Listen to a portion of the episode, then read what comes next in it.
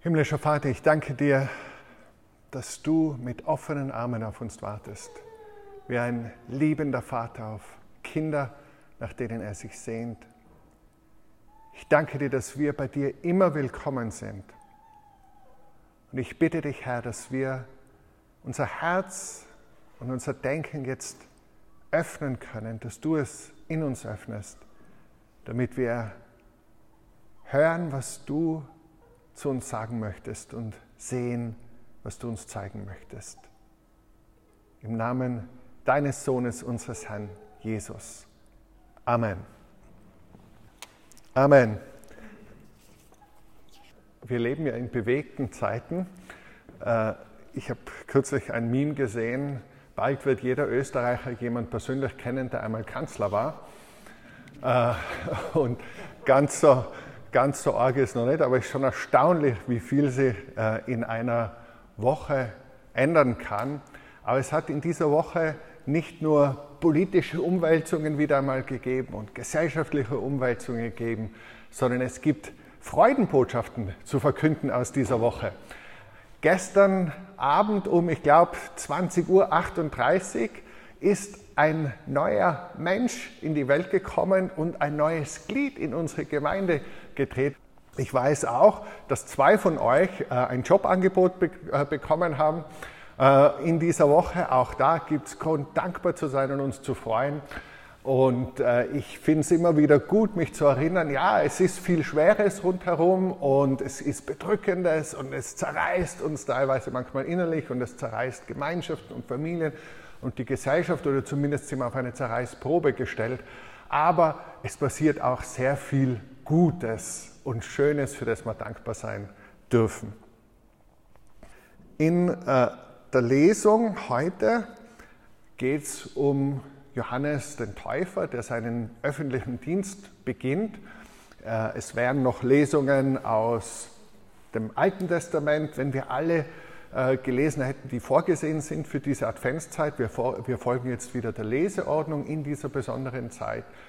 Und äh, es hätte eine Lesung aus Malachi gegeben, aus dem Alten Testament, wo der Bote, der den Weg bereitet, auch schon angekündigt wird, Jahrhunderte bevor er kommt.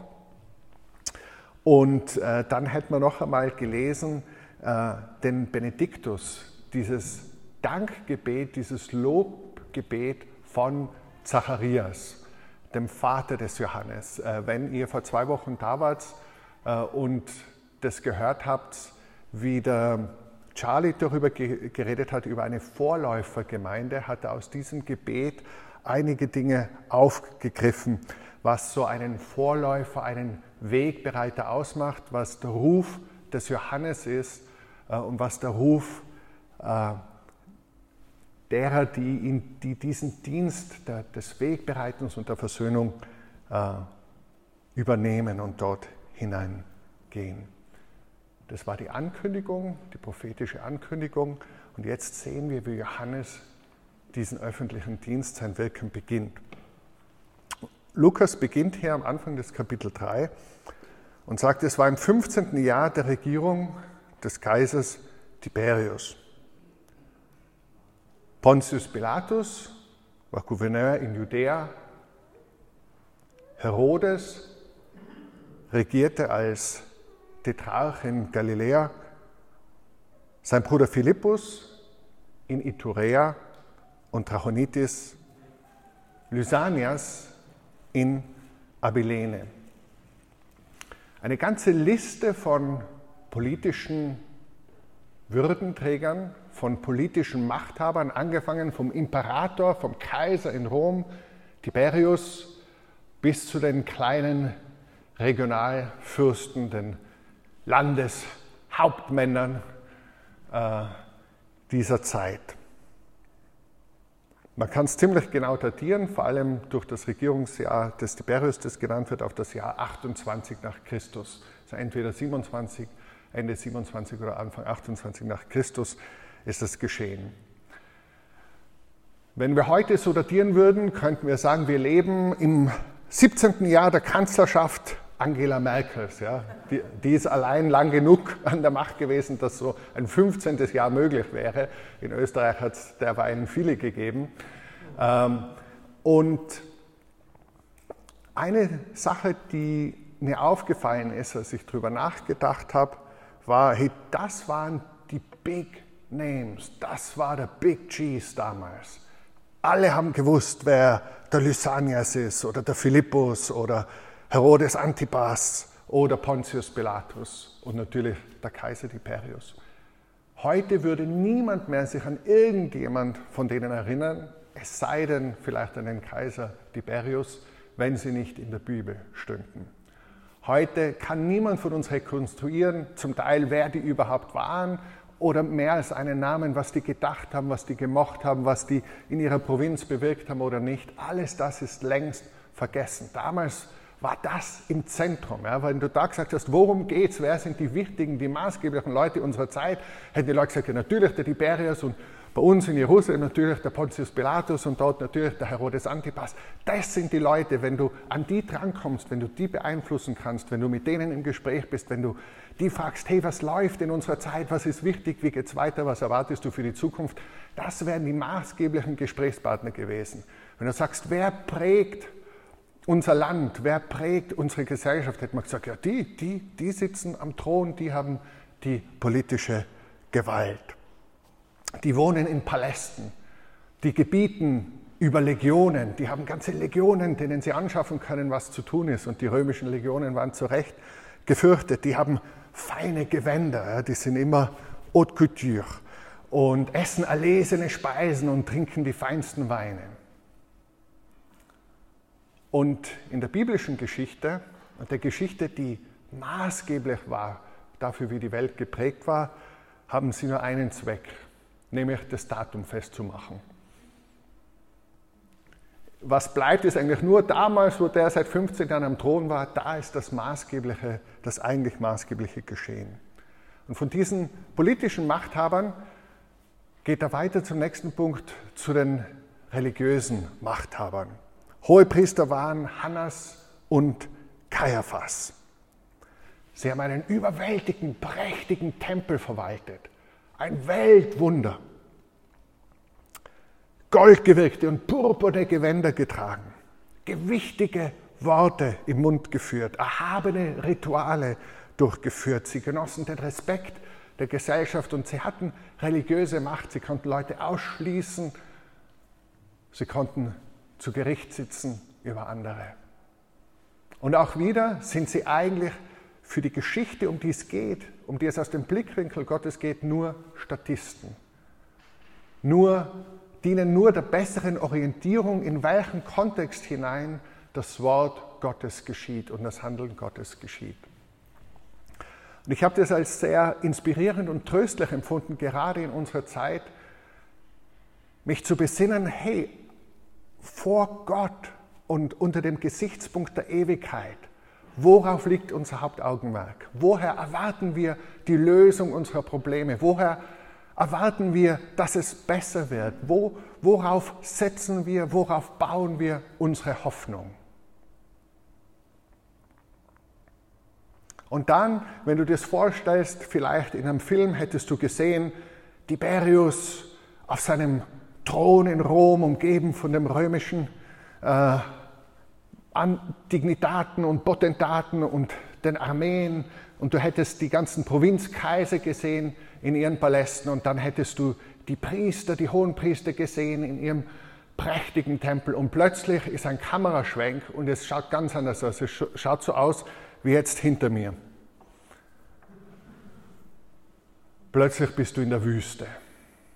Dürres Land. Kaum Vegetation. Karg unfruchtbar, spartanisch,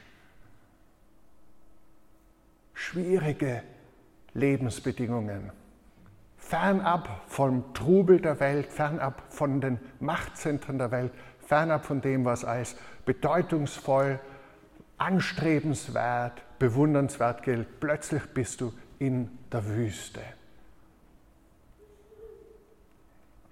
Und in der Wüste ist der Sohn eines einfachen Priesters, der keine schicken Kleider trägt, sondern einen Mantel aus Kamelhaar, der keine feinen Speisen isst, sondern Heuschrecken und wilden Honig. Und der ist es, auf den das Spotlight, der Scheinwerfer fällt und du kommst drauf, eigentlich ist es diese Person, die in dieser Zeit das Wichtigste, das Bedeutendste sagt, was es zu sagen gibt.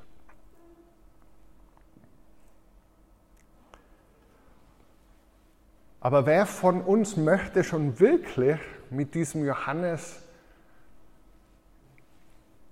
gemeinsame Sache machen?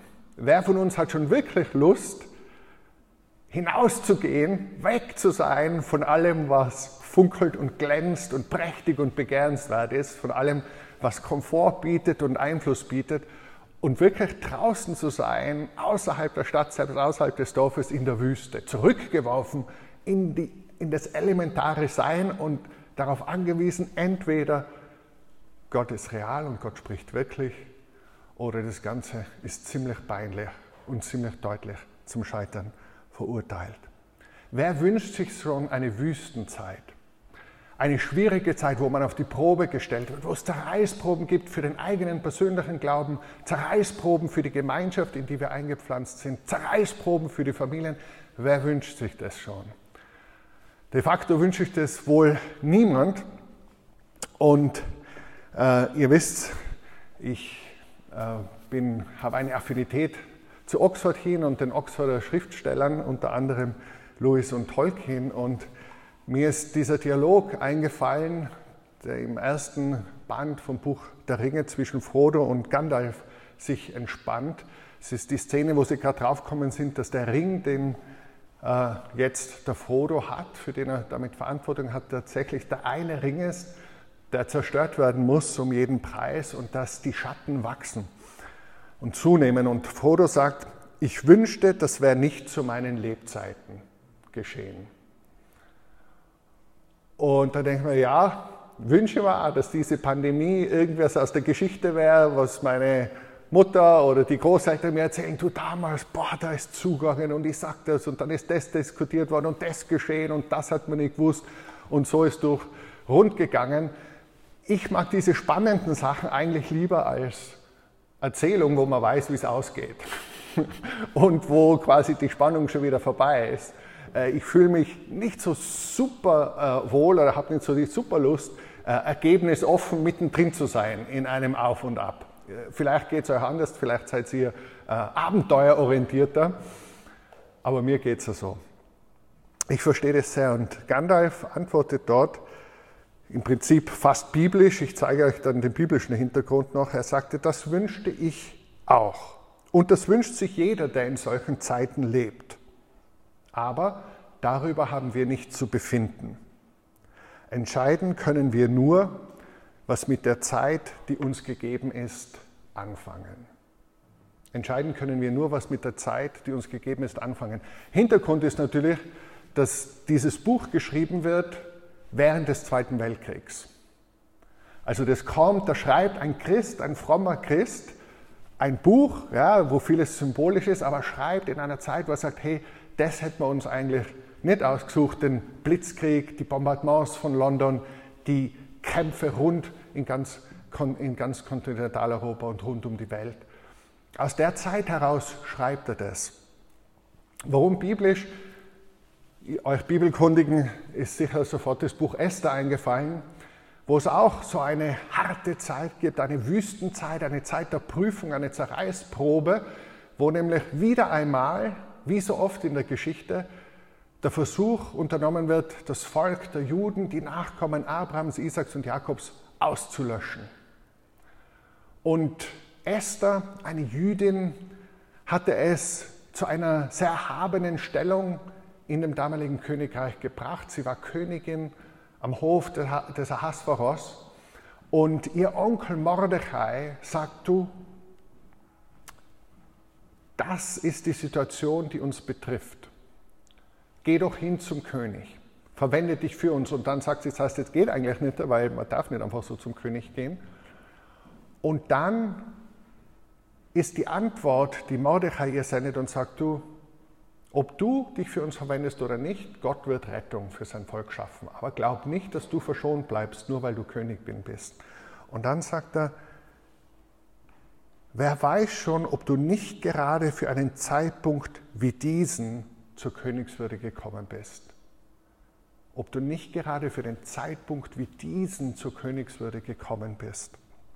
For such a time as this im Englischen.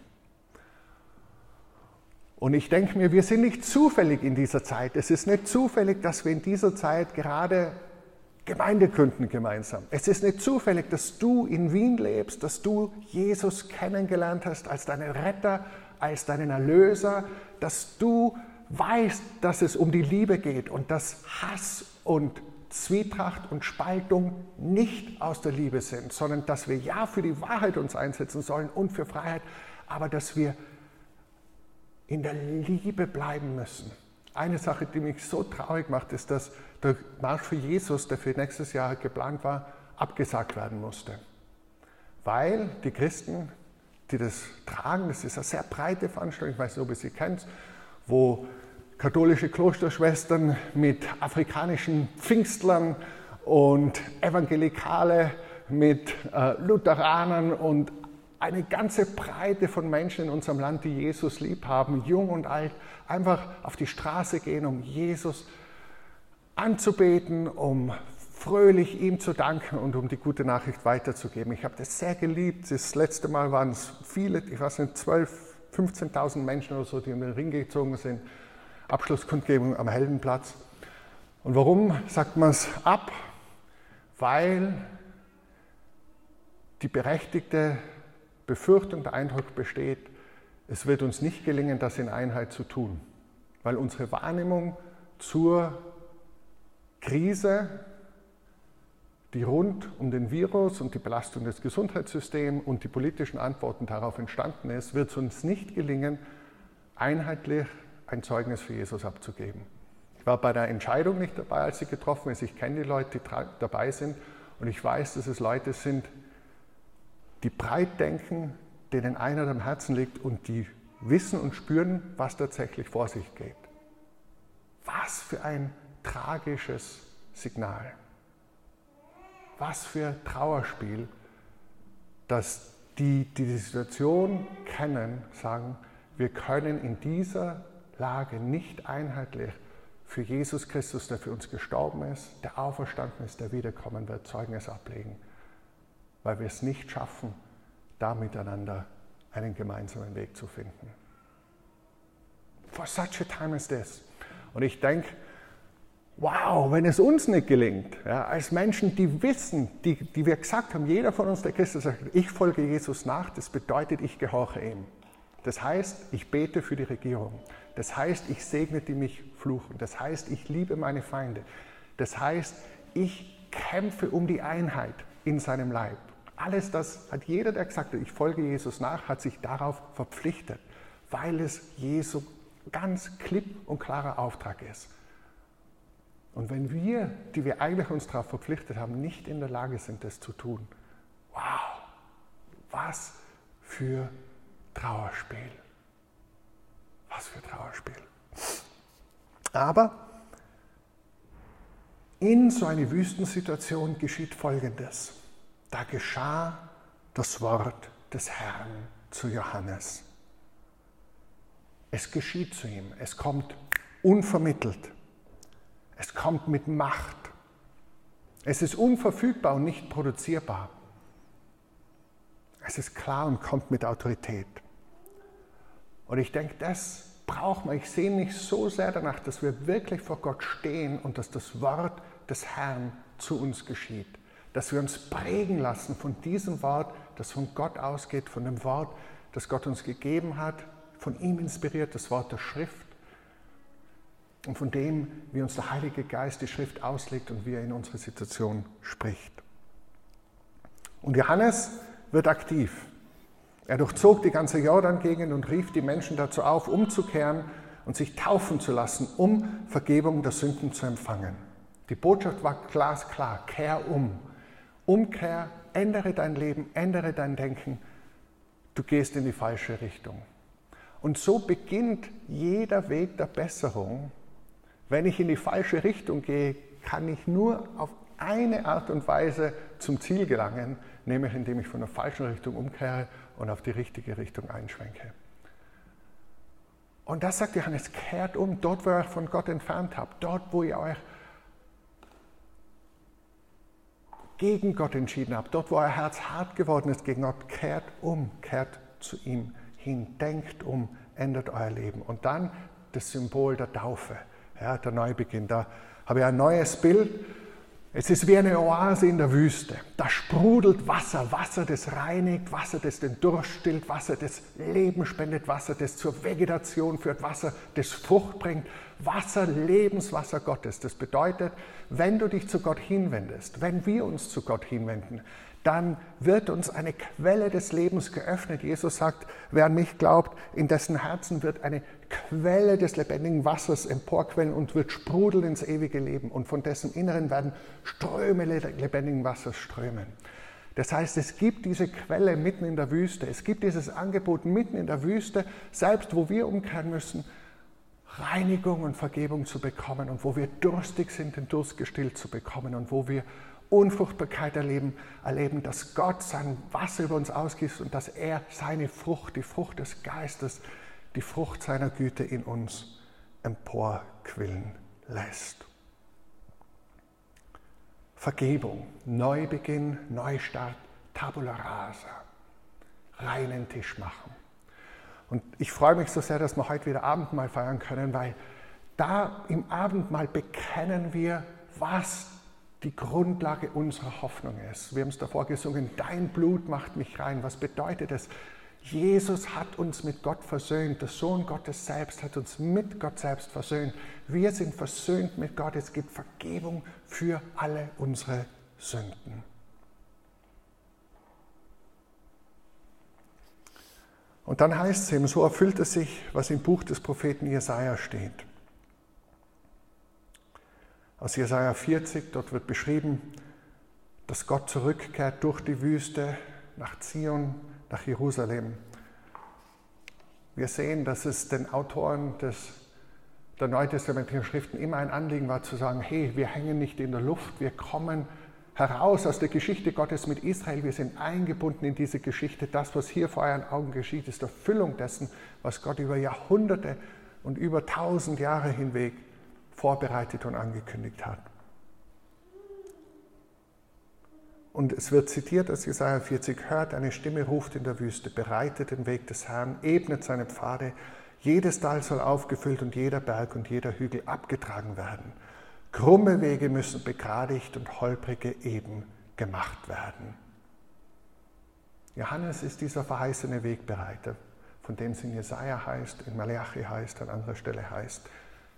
Charlie hat vor zwei Wochen eben aus dem Lobgesang des Zacharias aus Lukas 1 zu uns geredet über eine wegbereitende Gemeinde, eine Gemeinde, die vielen Freude macht, die groß ist, nicht in den Augen der Welt, sondern in den Augen Gottes, die ausgesondert ist für Gott, die voll ist, voll mit der Gegenwart Gottes, die Gottes Gegenwart hineinträgt in die Situationen, in die Gott sie stellt, die versöhnt, die die Herzen von Vätern zu kind, den Kindern zuwendet, die Herzen von Kindern den Eltern zuwendet und die ein Volk bereitet für Gott. Und das ist wirklich meine, mein Wunsch, mein Traum ist, dass wir so eine Gemeinde sind, die versöhnt ist und die Versöhner sind, die Friedenstifter sind, die es zulassen kann, dass wir in wichtigen Fragen unterschiedlicher Meinung sind, Davon rede ich nicht Fragen des Evangeliums, sondern Fragen der Politik, Fragen der äh, Fragen zweiter Ordnung oder dritter Ordnung auch in der Theologie, dass wir ein weites, weites Herz haben und dass wir in der Liebe bleiben, dass wir nicht Groll und Zorn und Wut überhand nehmen lassen in unserem Herzen, sondern dass wir in der Liebe Gottes bleiben, dass wir Versöhner bleiben, dass wir uns in andere hineindenken. Und dass wir eine Gemeinde sind, auch ich war sehr angesprochen von dem, was die Anita letzte Woche gesagt hat über Freundschaft. Wie schön war das Bild von Freundschaft, das sie uns vor Augen gemacht hat. Freunde, die durch dick und dünn gehen. Freude, Freunde, die sich gegenseitig auch ermahnen und zur Ordnung rufen. Freunde, die sich gegenseitig ermutigen und die füreinander da sind. Und ich glaube, wir, diese Sehnsucht nach Freundschaft ist so etwas Tiefes, daraufhin sind wir angelegt. Und äh, ich sehne mich so sehr danach, dass wirklich dieses Aroma, sie hat gesprochen vom Aroma des Brotes, das gerade fertig gebacken wird, dass dieses Aroma von Freundschaft noch von uns ausströmt, dass wenn Menschen hereinkommen, dass die merken, hey, da gibt es eine Qualität, eine Innigkeit der Liebe, eine Offenherzigkeit, eine Herzlichkeit untereinander, das spürt man.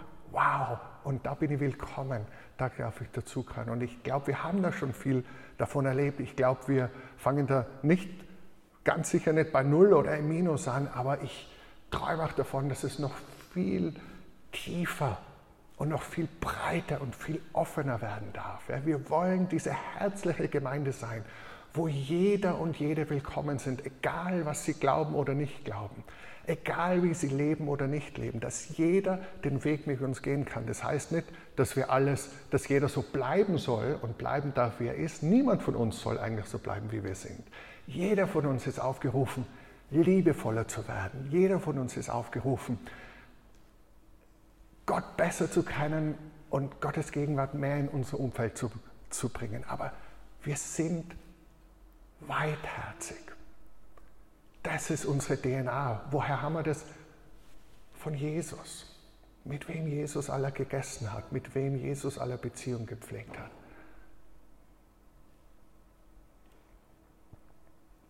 Und was ist das Ziel von dem allen?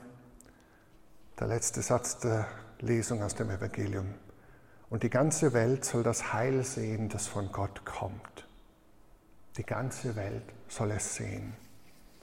Ganz Wien soll es sehen, die Menschen an deinem Arbeitsplatz sollen es sehen, die Menschen in deiner unmittelbaren Umgebung, wo du lebst, sollen es sehen, die Menschen, denen du in den Öffis begegnest, sollen es sehen. Alle Menschen sollen das Heil Gottes sehen. Wenn das das Ziel ist, wie sollst du dann leben? Wie soll ich dann leben? Dass das Heil Gottes sichtbar wird. Wie sieht es überhaupt aus, wenn das Heil Gottes sichtbar wird an deinem Arbeitsplatz, in deiner Familie, in deinem Umfeld, in, in deinem Freundeskreis? Das ist das Ziel. Alle Menschen sollen das Heil, die Rettung, die Wohltaten Gottes sehen.